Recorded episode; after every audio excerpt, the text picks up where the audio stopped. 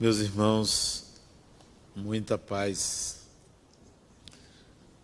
Uma certa vez atendi uma mulher que estava próximo dos 50 anos. Ela chegou ao meu consultório muito contrariada, muito zangada por estar ali, visivelmente zangada.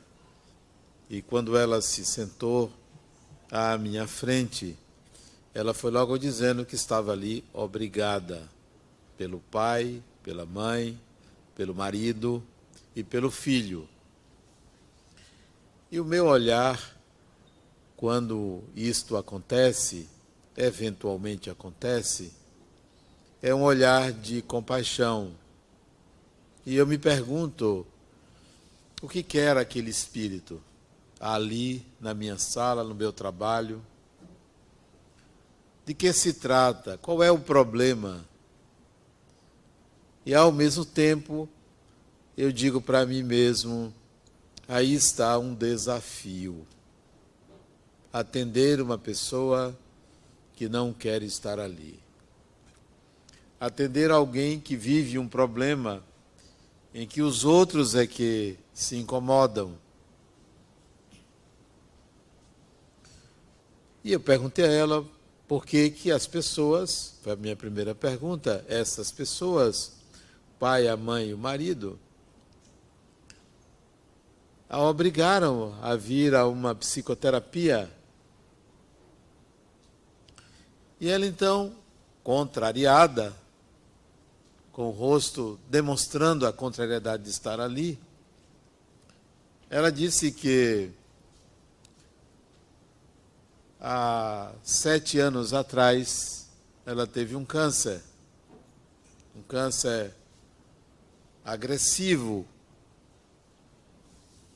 que logo no primeiro diagnóstico, a cirurgia foi indicada, ele foi retirado o útero.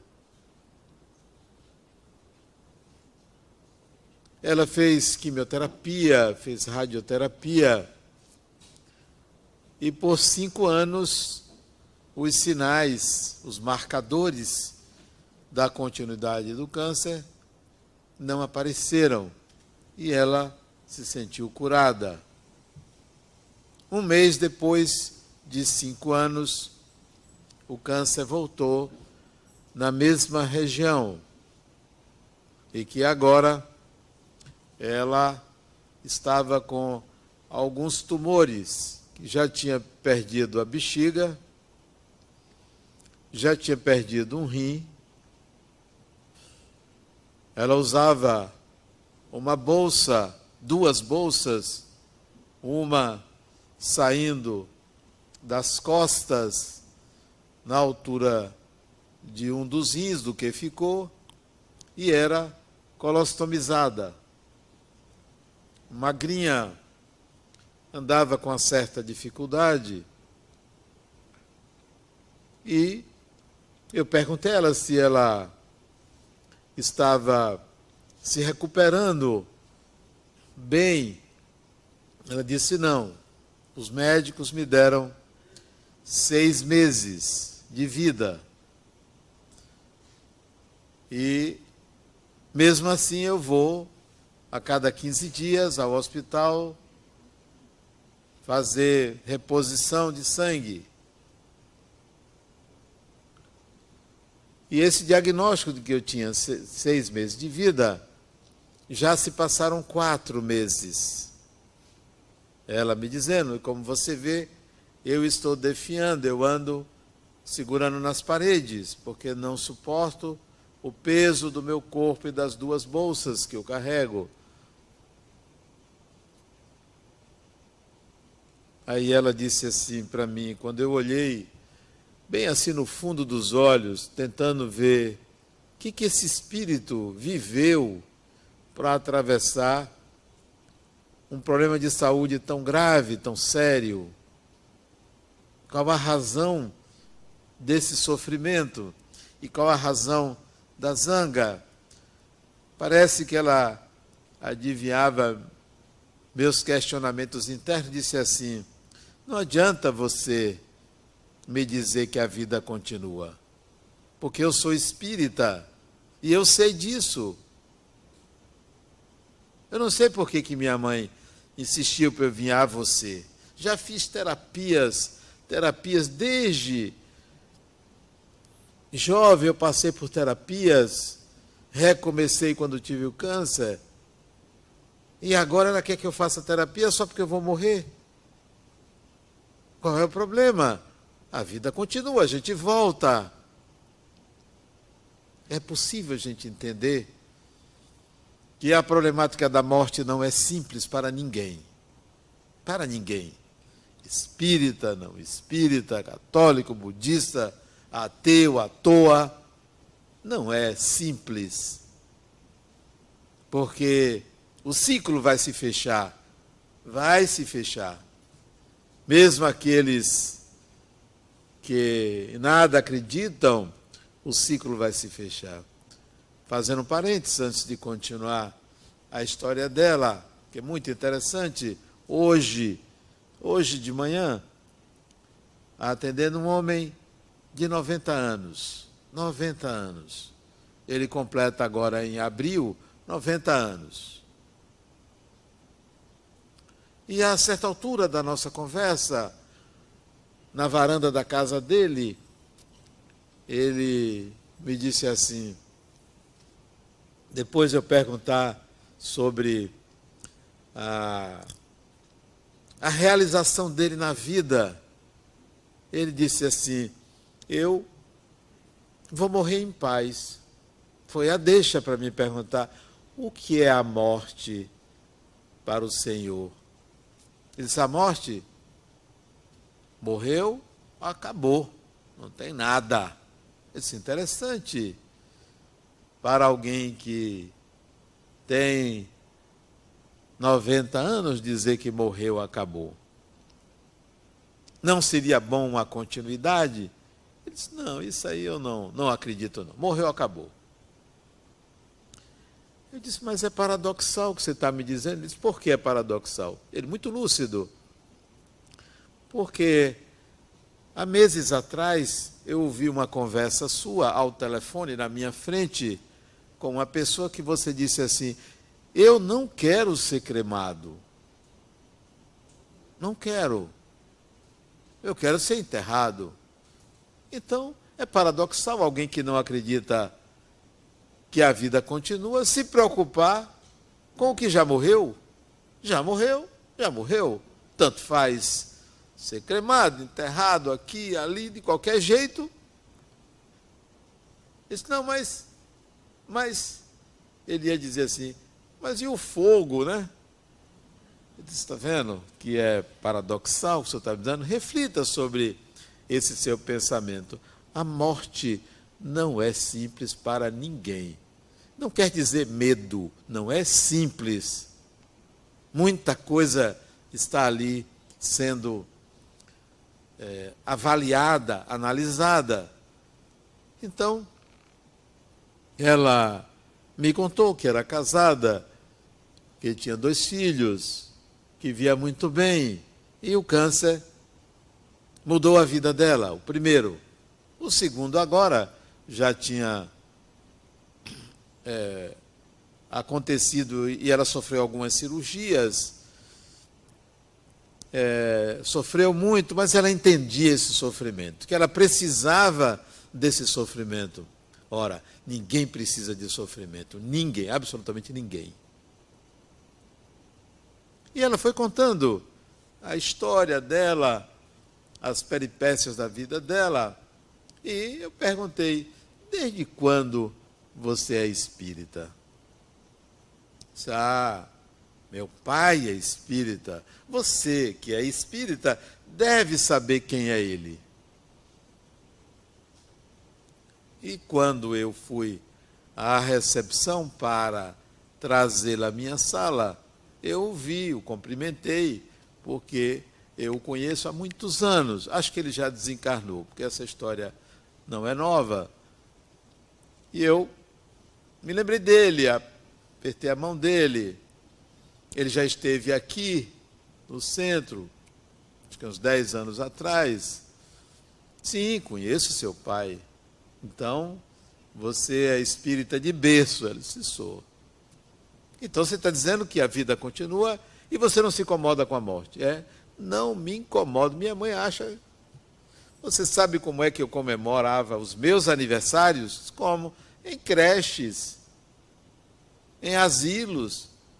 Eu ia fazer o bem às pessoas. Isso é interessante, esse modo seu. Mas para que esse sofrimento? Não por quê. Para quê? É bem você com suas perguntas. E ela ficava contrariada com tudo que ela dizia. Não era alguém que estava com serenidade. Não era alguém que estava demonstrando que aceitava a morte. Havia ali uma natural recusa a morrer. A certa altura da conversa, ela já durava mais de 40 minutos, eu disse: Olha, é o primeiro contato que eu tenho com você. Para mim, eu estou diante de um espírito. Eu atendo espíritos. Você é um espírito para mim. Todas as pessoas são espíritos. Eu quero lhe fazer uma proposta. Nós estamos em agosto. E se tem quatro meses de diagnóstico, você só tem dois meses. Então, provavelmente outubro ou pode durar um pouquinho, você já morreu. Eu quero uma proposta para você antecipar sua morte para setembro, mês que vem. Você é tranquilo, você aceita que a vida continua. Setembro é primavera, morrer na primavera é igual a uma flor que desabrocha. Então, é uma proposta para você. Para que eu disse isso a essa mulher? Ela só não se levantou e avançou na minha jugular por causa da doença.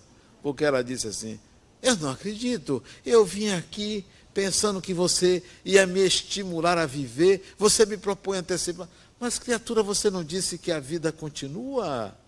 E que você quer, aceita a morte, tanto faz hoje, amanhã, semana que vem, é a mesma coisa para quem entende que a vida continua. Ela não disse mais nada se levantou com uma certa dificuldade, olhou para mim e lançou umas espadas em minha direção de raiva. Eu me levantei também, quis ajudá-la, mas ela fez um gesto de que não queria que eu a ajudasse, foi segurando nas paredes, eu abri a porta e ela saiu revoltada comigo. Bom sinal. Bom sinal. Uma psicoterapia não é autoajuda. Uma psicoterapia deve levar você ao seu Hades, aonde você nunca foi. Deve levar você à sua condição de espírito. Isto é uma psicoterapia. A acompanhei até a recepção estava lá o pai, a mãe, o marido e o filho mais velho. Estavam lá. Cumprimentei de novo, ela, a mãe abraçou ela, ela não olhou para mim, eu dei aquele sorriso assim natural e eles foram embora. Perdi uma paciente, essa não é a questão eu incomodei um espírito. Ela nunca vai, nunca iria esquecer disto. O paradoxo que ela vivia. Nunca iria esquecer. Não importava a mim se ela voltaria ou não voltaria. Terapeutas tem muitos, ela pode procurar outra pessoa. Não sou o único da cidade. Uma semana depois, ela veio. Ela veio. Zangada, de novo. Mesma coisa. Só voltei porque minha mãe obrigou. Disse eu, não, você voltou porque eu te incomodei. Não foi sua mãe. Eu te incomodei. Seja sincera. Tira a máscara. Não tinha pandemia, né? Tire a máscara. Eu te incomodei. Eu te incomodei. Então diga o que é que você quer com a sua vida. Você quer viver ou quer morrer? Diga, fale o que é que você quer. Você é um espírito, você sabe que você é, eu sei que você é. O que é que você quer? Diga. Quer terminar essa encarnação assim? Zangada? Revoltada com a vida? Porque teve um câncer? Porque vai morrer precocemente? Ou você quer viver? O que, é que você quer? Aí ela, quase chorando, disse: Eu quero viver.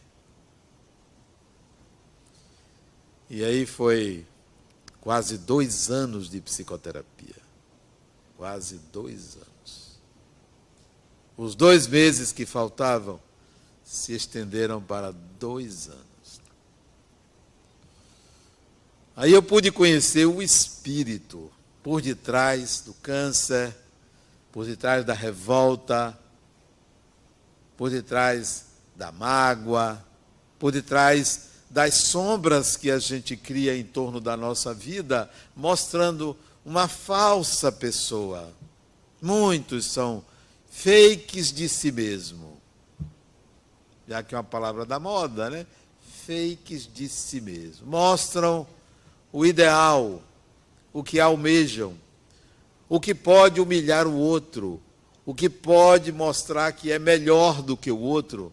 Muitos vivem assim. Um engodo. Distanciados do espírito que a própria pessoa é. Vivem da aparência. Vivem de mal com a vida, de mal com o mundo, como ela. Mas teve uma sessão, acho que lá para o início de janeiro, teve uma sessão e ela teve que ir ao hospital, teve uma baixa de que é hemoglobina, se eu não me engano. Ela desmaiou, teve que ir para o hospital e ela veio à sessão um pouco assim desanimada, desestimulada com tudo que a gente tinha trabalhado naqueles meses e disse para mim, Adenauer, eu não aguento mais. Eu quero ir embora. Eu quero morrer. E disse para ela: quando uma pessoa diz que quer morrer, a pessoa, na realidade, está dizendo: eu não quero sofrer. Na realidade, a pessoa está dizendo: eu não aguento sofrer. Eu gostaria de viver sem sofrer. Sem sofrer. Diz, que tal você viver sem sofrer? Ela disse, eu quero. Vamos fazer isso? Vamos, vamos, vamos fazer isso. O que é o sofrimento? O sofrimento é uma interpretação.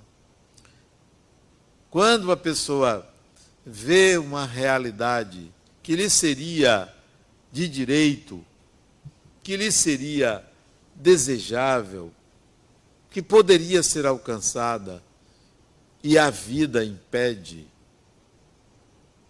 ou ela sofre, ou ela busca uma outra forma de idealizar a vida, de pensar na vida. Sofrimento é uma interpretação. Sofrimento é uma não aceitação de si mesmo a dor não, a dor você não consegue nem anestesia tirar a dor, porque a dor não é uma questão só corporal, não é só física. Há uma dor na alma. Nem sempre a anestesia tira. Então, nessa sessão, memorável sessão, ela deixou de sofrer porque eu propus a ela voltar a trabalhar. Voltar a trabalhar. Como assim? Desse jeito, carregando uma tiracola aqui nas costas, com uma mangueira saindo das minhas costas, uma mangueira de xixi saindo das minhas costas, uma bolsa aqui na frente de colostomia, você quer que eu volte a trabalhar, tendo que ir ao hospital pelo menos uma vez a cada 15 dias. Uma vez a cada 15 dias você vai para o hospital. E os outros 14 dias, você faz o quê? Vai trabalhar. Mas como? Vai trabalhar. Você não quer deixar de sofrer? Saia da preguiça. O espírito pode trabalhar a qualquer tempo. O personagem, não, o personagem tem mil motivações. Instagram, que é Instagram? Instagram, tem praia, tem internet, tem séries, tem shopping. O espírito pode fazer diferente do seu personagem. Então, eu estou te convidando a trabalhar. Vamos trabalhar? Adenal, você é maluco. A essa altura já existia né, uma relação, ela quase estava apaixonada por mim. Né? Já existia uma participação mística aí. Então, Adenal, você está maluco? Como Vamos, vamos trabalhar. Converse com sua mãe. Às vezes as mães são representações divinas. Às vezes. Outras vezes são o contrário. São o contrário. Porque parecem possuir os seus filhos. Deus não possui os seus filhos. Os lança no mundo para viverem. E tem mães que às vezes fazem o contrário de Deus mas tem vezes que são inspiradíssimas e responsáveis por alavancar seus filhos. Então, converse com sua mãe. Não deu outra. Professoras, as duas, montaram um curso, alugaram uma sala. Já vieram na sessão seguinte com uma proposta de trabalho. E começaram a trabalhar, alugaram uma sala ali no Itaigara e começaram a trabalhar. Vieram alunos, dois anos de trabalho. Dois anos de diálogo, de conversa, espírito para espírito. Espírito para espírito. Eu não converso com o personagem, eu converso com o espírito. Ah, Adenal, você é muito direto. Você põe o dedo na ferida. Eu não ponho o dedo na ferida. A ferida é uma coisa externa. Não, não ponho o dedo na ferida. Eu ponho o dedo no espírito. Porque para mim psicoterapia é psicoterapia do espírito. Me interessa lidar com o espírito que a pessoa é. Porque daqui a 100 anos, 50 anos, 20 anos, eu quero estar desencarnado e encontrar com meus pacientes, com meus amigos, com as pessoas, dizer: Olha, Fulano, como vai? Como você está? E você lembrar de uma sessão de psicoterapia que eu disse: Olha, a vida não é isto que a gente vive. A vida é muito maior, muito mais ampla. Então, eu terei satisfação de encontrar pessoas porque viver para mim é um contínuo. Não há uma outra vida, há uma continuidade do viver. Há uma continuidade do viver. Você vai continuar vivendo como você é. Não vai sofrer absolutamente nada. É como você interpreta que haverá sofrimento para você. E aí um dia, depois de muita conversa, muitos diálogos extremamente produtivos. Eu aprendo muito com meus pacientes, muito. Esse livro é fruto desses diálogos.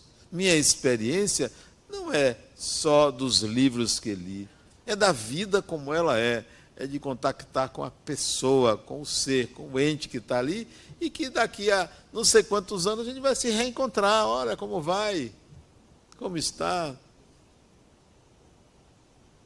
eu tenho uma paciente que ela é namoradeira. Sabe aquela pessoa que não consegue ficar sem ninguém, está sempre arranjando onde encostar-se? Então ela sempre tem um parceiro. Dura dois meses no máximo, né? Ela me disse que ela não aguenta os homens, né? Certamente deve ter, deve ter um filtro muito potente que não passa ninguém, né? Muito namoradeira. Aí eu cheguei para ela outro dia e disse, fulana, eu estava pensando, quando você desencarnar, quando você desencarnar, como é que vai ser? Você, depois da morte, não tem esse negócio de namorado, como é? Você vai ter mais pretendentes do que você imagina, porque tem muito desencarnado, há perigo, né? Há perigo. E você, piriguete do jeito que você é, essa Adena, não faça isso comigo. Eu estou falando. É mentira? Porque tem espíritos que são que são assim, são livres, reencarnam, pronto, aí são abertos a todo tipo de relacionamento, são livres, são espíritos livres. Desencarnam, continuam livres, mas são assediados muito por aqueles que se aproveitam das pessoas que não sabem administrar a sua liberdade. Porque o espírito é livre, você faz o que você quiser. Agora, arque com quem você é, não é com as consequências, mas com quem você é. Então, foram dois anos de muito aprendizado, muito aprendizado. Um dia, ela chega para mim e diz: Adenauer, eu acho que eu estou indo. Eu acho que eu estou indo. Estou sentindo que eu estou indo. Ele disse: Ah, agora sim. Agora você está preparada.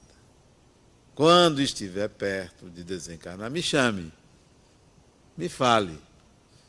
E ela, aí, depois de um mês, mais ou menos, ela começou a sentir alguma dificuldade de se locomover, fechou a, a escolinha que ela abriu, e aí eu recebi o recado para ir vê-la já em cuidados paliativos no Hospital Aliança. E cheguei lá, estava ela e o marido. Marido, gente boa ele. De vez em quando ele vem aqui. Já está casado, né? Ninguém é de ferro. Já está casado. A fila anda, né? Para todo mundo, né? Esses homens acharem que as suas esposas ficarão sempre à espera deles ou suspirando por eles depois da morte, é cultural isso, né? Ninguém pertence a ninguém. Até a Igreja Católica é sábia, porque celebra os casamentos dizendo até que a morte os separe, né? Para não pensar que o negócio é eterno, né?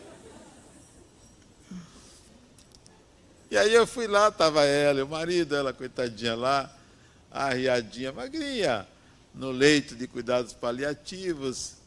Eu já cheguei dizendo, tá indo, né? Tá indo, né, fulano? Estou. estou mas estou em paz. Agora estou em paz. Agora é o corpo que não aguenta. Não se esqueça de aparecer. Quem é morto sempre aparece. Porque tem aquele ditado: quem é vivo sempre aparece. Quem é. Porque geralmente, geralmente não, 99% das pessoas que desencarnam voltam em casa. Vai lá cada vez, então apareça. Né? Quem é morto sempre aparece. Desencarnar, mas você está bem, está bem, está ótimo agora, não está com aquela cara zangada quando eu lhe conheci. Você está ótimo, está aí seu marido aí do lado, né? Só esperando a oportunidade, né? Para ficar mais tranquilo. Eu brincava muito com eles dois, né? Desencarnou. Desencarnou, acho que um, três ou quatro dias depois ela desencarnou. A psicoterapia é do espírito, não é da, da pessoa encarnada. A vida é muito rápida, muito breve, no instante vai embora. Mas naquela sessão, voltando a janeiro, cerca de cinco meses depois que eu a conheci, numa memorável sessão, eu senti que ela não estava sozinha. Ela, aliás, ela sempre esteve bem acompanhada. Mesmo zangada, mesmo de cara feia, sempre esteve boa acompanhada. Para a gente não pensar que a pessoa, por estar zangada, está com raiva, está ali assediada ou obsidiada por alguém perturbado. Não. A raiva é uma emoção humana. Todo mundo tem raiva. Não tem nenhuma pessoa que não tenha raiva. E desencarnado, todo mundo tem raiva. Não é a raiva que atrai a obsessão espiritual. O que atrai a obsessão espiritual são as suas tendências. São os seus complexos, são os seus preconceitos. É a, o modo como você rejeita as pessoas, o enquadre que você dá. Não é a raiva, porque a raiva é produto, é resultado, é uma emoção que vem de uma de algo intenso entre você e algo que lhe acontece ou uma pessoa. Pois bem, naquele dia parecia que meu consultório era uma junta médica ali, porque tinha acho que tava, devia ter uns cinco ou seis espíritos ali acompanhando ela. Todo mundo vibrando para que ela saísse daquela condição, para que ela resolvesse prolongar a encarnação dela para sair de uma forma melhor. Isso é merecimento quando você tem a chance, tem um tempo para você sair e deixar as coisas mais ou menos arrumadas. Não sair zangado, porque aí vai passar mais tempo ainda zangado do outro lado e aí agora revoltado porque a vibração não permite que você se relacione com quem ficou. Então, aquela para mim foi uma emoção diferente, muito diferente. Porque ali era possível é, perceber as boas companhias que ela tinha. A relação que nós fazemos com o espiritual geralmente é uma relação de barganha. Toma lá da cá, de promessas. Eu prometo isso, eu prometo aquilo. Eu gostaria de ver minha mãe meu pai, mas espera aí, não, não assim de vez. Então tem umas, uns pedidos. A relação é natural, é espontânea. Espíritos participam de nossa vida. Espíritos estão sempre conosco, familiares dessa vida, de outras vidas. Temos que nos acostumar, naturalizar a relação com o espiritual. Estabelecer uma relação tão agradável como qualquer outra relação. Eu fui atender o paciente e num prédio suntuoso, muito alto. Ele mora no meio do edifício, apartamento dele, e eu já tive uma paciente que morava, mora na cobertura. E eu me lembrei dela quando eu estava atendendo ele. Lembrei dela, né? Nunca mais eu vi fulana. Quando eu desço para pegar meu carro, para vir embora para casa, era 12 e meia, o motorista dela me liga. Senhora Denauer? Sim, sou eu. Eu sou motorista de dona fulana tal. Ela pediu para falar com o senhor, que ela quer falar com o senhor. Não é só ela me ligar. Não, ela quer entregar um presente. É interessante, espero que seja uma coisa valiosa, né? Presente, porque a pessoa dá um presente assim. Ah, não, mas é o valor simbólico. Não, eu gosto de coisa valiosa, né? Aí ah, mas eu acabei de sair daí, eu me lembrei dela. É porque ela não está podendo falar agora, tal, mas ela quer que eu lhe entregue um presente. Eu disse, então você leve na minha casa, né? O motorista dela disse, eu vou levar. Amanhã eu levo na casa do senhor. Eu estou aqui na expectativa, né? De saber qual é o presente. Vamos ver se está à altura do tamanho do prédio, né? Presente dela. Me lembrei dela com muita alegria, porque foi uma relação de quase cinco anos de terapia, né? Estabelecemos uma relação muito profunda, terapeuta, paciente, entrar em contato com uma personalidade extremamente racional, muito inteligente, ela, né? Então, essas relações, elas perduram elas vão além da vida, né? Não são relações eventuais, fortuitas, são relações de espírito para espírito. Certamente, quem desencarnar primeiro, eu ou ela, a gente vai se encontrar. Eu quero encontrar com as pessoas, eu quero conversar com as pessoas. Né? Muito interessante.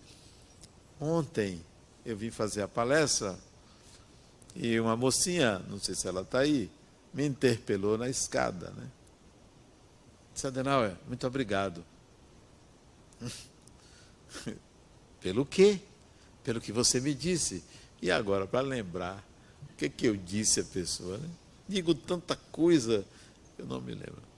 Aí ela estava de máscara, eu me afastei um pouco, tirei sua máscara para ver se eu me lembro de você. Ela tirou, não lembro de você. Não lembro. O que é que eu lhe disse? Se eu vim aqui no centro e falei para você que meu pai tinha falecido há um mês. E você chegou para mim e disse: por que você não conversa com ele? Você disse assim para mim, naturalmente, por que você não conversa com ele? E eu lhe perguntei: como? É simples. Conversar com um ente querido é a coisa mais simples que tem. Primeiro que é querido. Não era querido? Eu tinha um amor muito grande por meu pai e ele por mim. Então, é a, a, comunicação mais simples que existe é a comunicação pelo coração. Então converse com ele. Eu me, agora eu me lembro o que eu te disse. Mas foi, você me ensinou três passos para eu conversar com ele. E eu conversei. E ele me disse uma coisa que eu quero a sua opinião. Isso na escada aqui, subindo. Ontem. Eu quero a sua opinião. Ele disse, ó, eu, tô, eu vou dar uma aula agora. Não me conte muita coisa. Apenas diga o que é e eu vou te dizer sim ou não. Não mente em detalhes. Aí ela disse, tá bom. Eu faço isso, eu faço aquilo. Faça isso, pronto. Disse, muito obrigado. Você vê como é o ser humano. Quer um apoio, um suporte. Seu pai lhe disse isso, não foi? Foi. Então faça isso. Ele não disse a outra coisa, ele disse isso. Como é que você sabe? Eu, não, eu só sei depois que eu falo, eu sei. Eu não sei antes de falar. E ela me disse: Eu vou fazer, eu vou fazer. O contato com espíritos, com pessoas, tem que ser naturalizado. O que acontece é que você está com a taça cheia, cheia de crendices, cheia de preconceitos, cheia de prerrogativas, cheias de medos. Então não consegue. Não consegue. É preciso esvaziar essa taça que foi abastecida por séculos de uma religiosidade barata, salvacionista. Então não consegue se comunicar. Vai tremer, vai achar que é um vulto, é um vento, vai achar que é uma porta que bateu, que é uma luz que se apaga e se acende. Vai achar um bocado de coisa. Quando o fenômeno é absolutamente natural. Absolutamente natural. A mediunidade é uma faculdade orgânica, porque o seu cérebro tem uma glândulazinha chamada epífise ou pineal, que tem uns cristais que servem a esta comunicação. Ela é orgânica, ela é perispiritual e ela é espiritual. Ela é sua, não é do candomblé, não é do espiritismo, não é de nada, é sua. É uma possibilidade real. Mas nós transformamos em algo mágico, sobre-humano, que precisa você está ali concentrado, rezando para se comunicar com alguém. Não precisa. Rezar é bom? É bom, pode rezar. Para que serve a, a oração? Para você equilibrar sua mente, para isto. Para você sintonizar com algo diferente. Mas para se comunicar com espíritos, com pessoas desencarnadas,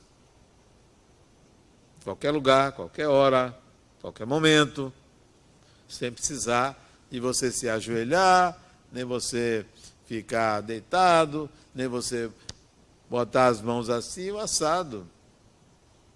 pessoa a pessoa.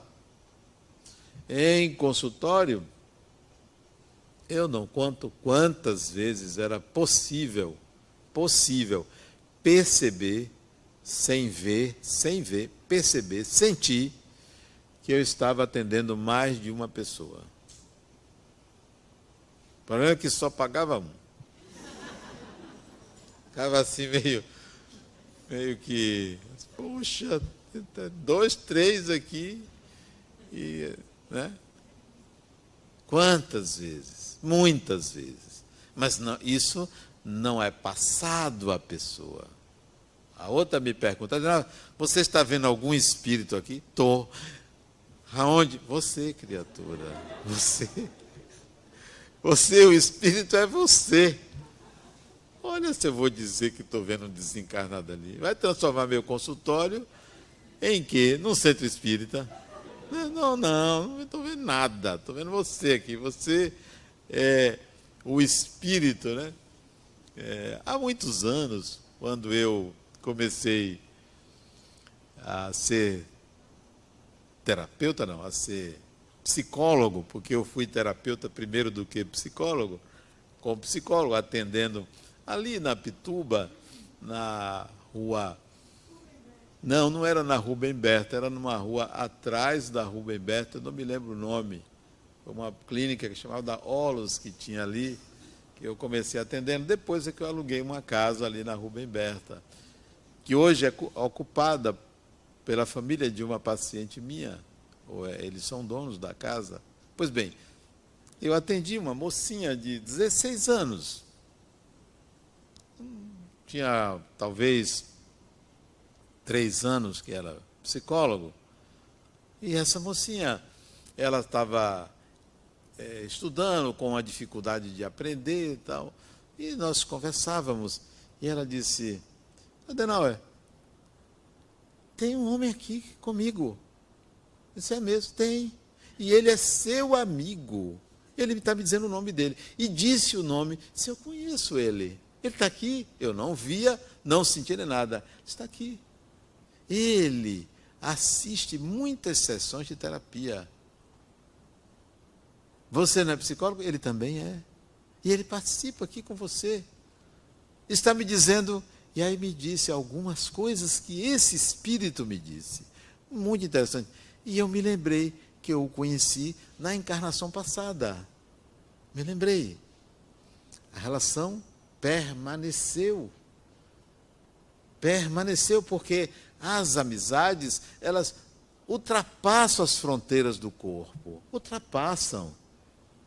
Às vezes você tem um amigo ou uma pessoa muito querida que 300, 400 anos depois, oh, fulano, nunca mais te vi. E você reencontra a pessoa. Reencontra com satisfação. E não pense que isso fica restrito à família. A nossa família não é aquela somente a do corpo. Nós temos uma família espiritual, temos laços que transcendem as fronteiras de países. Pessoas que eu conheço que eu sei que estão ligadas a mim e que moram em outros países. E a gente se reencontra nessa vida e fora do corpo. Então, aquela mocinha me apresentou esse amigo de longas datas, né? Tivemos juntos durante alguns anos, né? Isso é muito bom quando você sabe disso. E ela não sabia de jeito nenhum da minha relação com esse espírito. Nem eu sabia que ele acompanhava algumas sessões de terapia, que eu era o psicólogo. Então, as nossas relações espirituais, elas não são relações de obsessão. A maioria pensa que vai fazer alguma coisa contra a gente. Não faz. Não é assim. Há uma civilidade também. Há uma civilidade. Os espíritos ou as pessoas desencarnadas não estão perseguindo a gente a todo tempo. Nós criamos, temos essa mentalidade arcaica, medieval, atrasada de achar que o espiritual é aversivo, que só acontece no escuro. Né? A gente acha que no escuro. Né? Eu tenho uma amiga que ela não vai no escuro de noite, não. É espírita, mas não vai. Ela tem medo. Tem medo? Olha, espírito no escuro. Que, que tem o escuro? Como se no escuro é que os espíritos se manifestam. Ora, eles ficam no seu quarto, não é no escuro.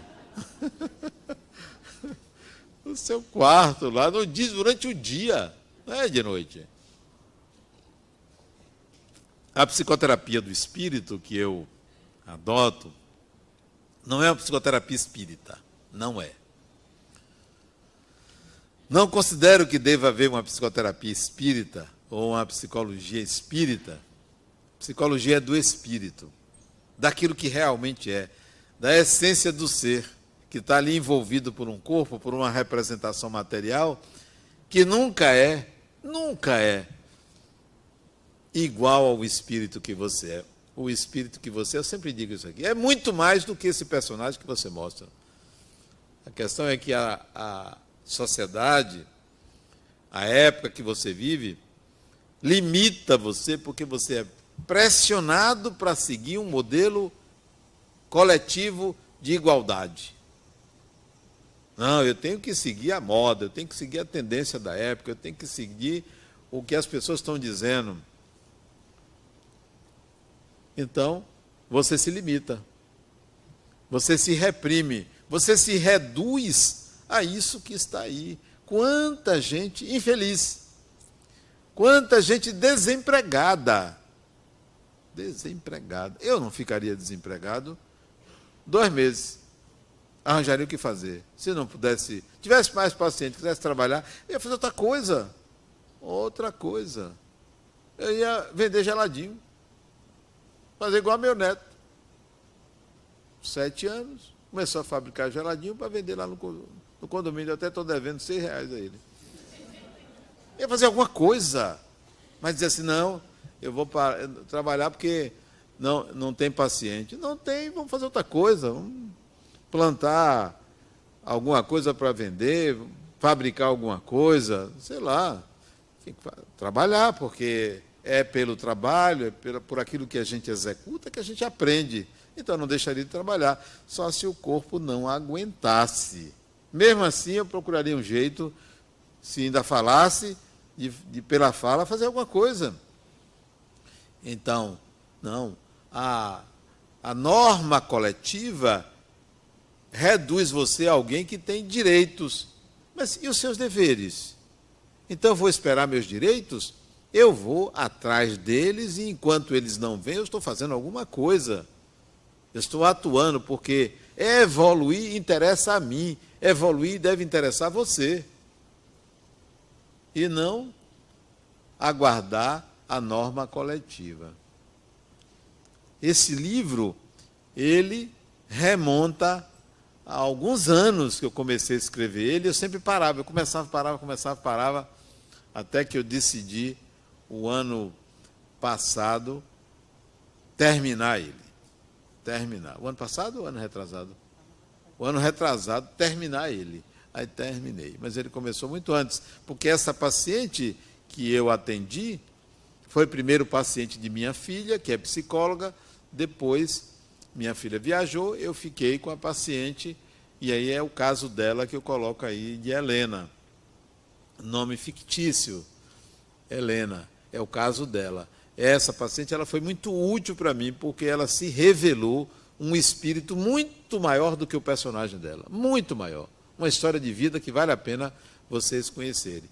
Então, é, fazendo meu merchandising, se o livro, que pertence à fundação, nem pertence a mim, se o livro é, não tem muita coisa interessante, a história dela, que ela escreve um capítulo do livro, que é a história da vida dela, muito bom. Vale a pena. Muita paz.